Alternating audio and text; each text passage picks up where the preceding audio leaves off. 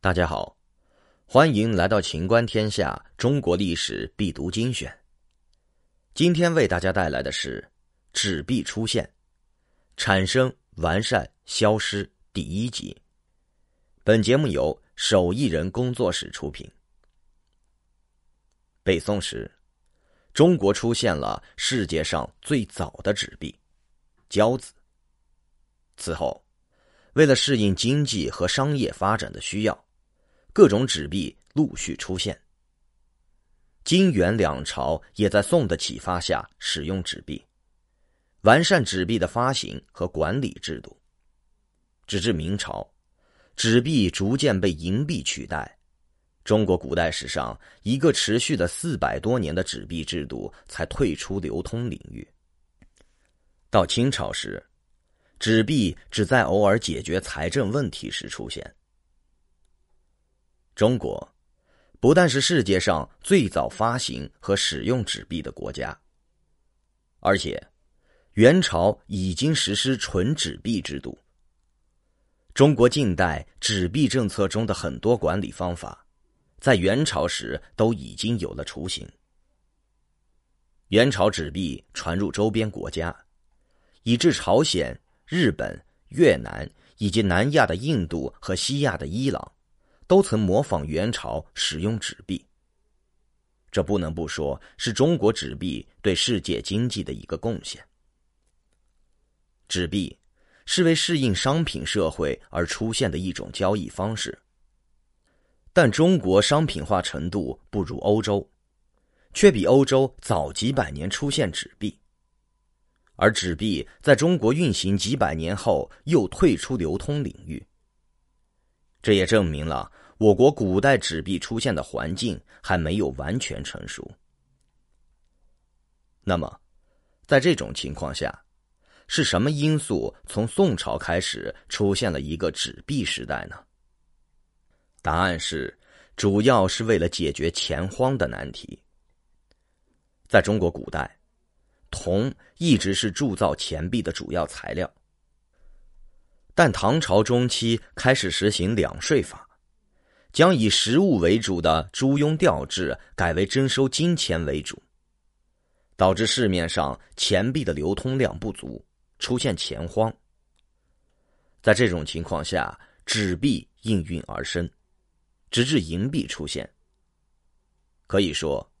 纸币是在铜币向银币过渡的阶段产生的。那么，纸币从出现到退出中国古代的经济舞台，经历了怎样的演变呢？第一，为解决铜荒，宋朝产生了世界上最早的纸币——交子。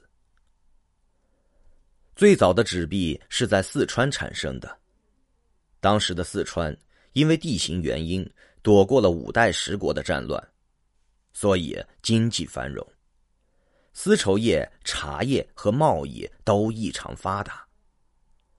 因为缺少铸钱的铜，四川普遍使用铁币，但是铁币价值太低，还赶不上铜币价值的十分之一，所以用铁交易时携带和存放都成了很大的问题。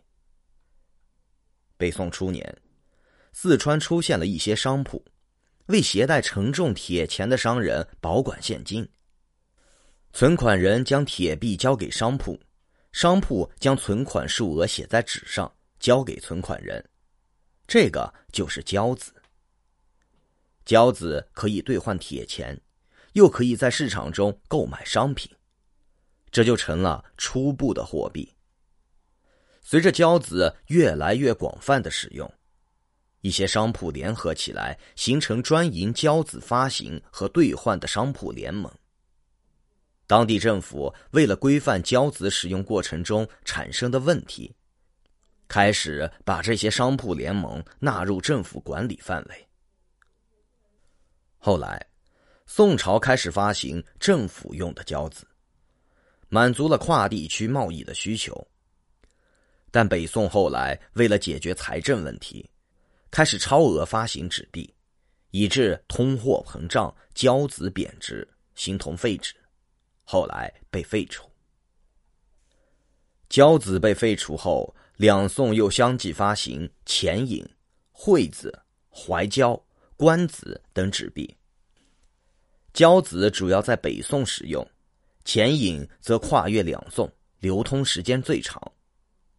南宋纸币流通的范围比北宋广，而且除了朝廷统一发行的纸币外，还有一些地方性纸币，种类比较多。这些纸币开始时只用在特定的区域和特殊的交易领域，民间日常交易中使用很少。直到惠子发行后，才逐渐通行于一般民众。请继续收听《纸币出现、产生、完善、消失》第二集。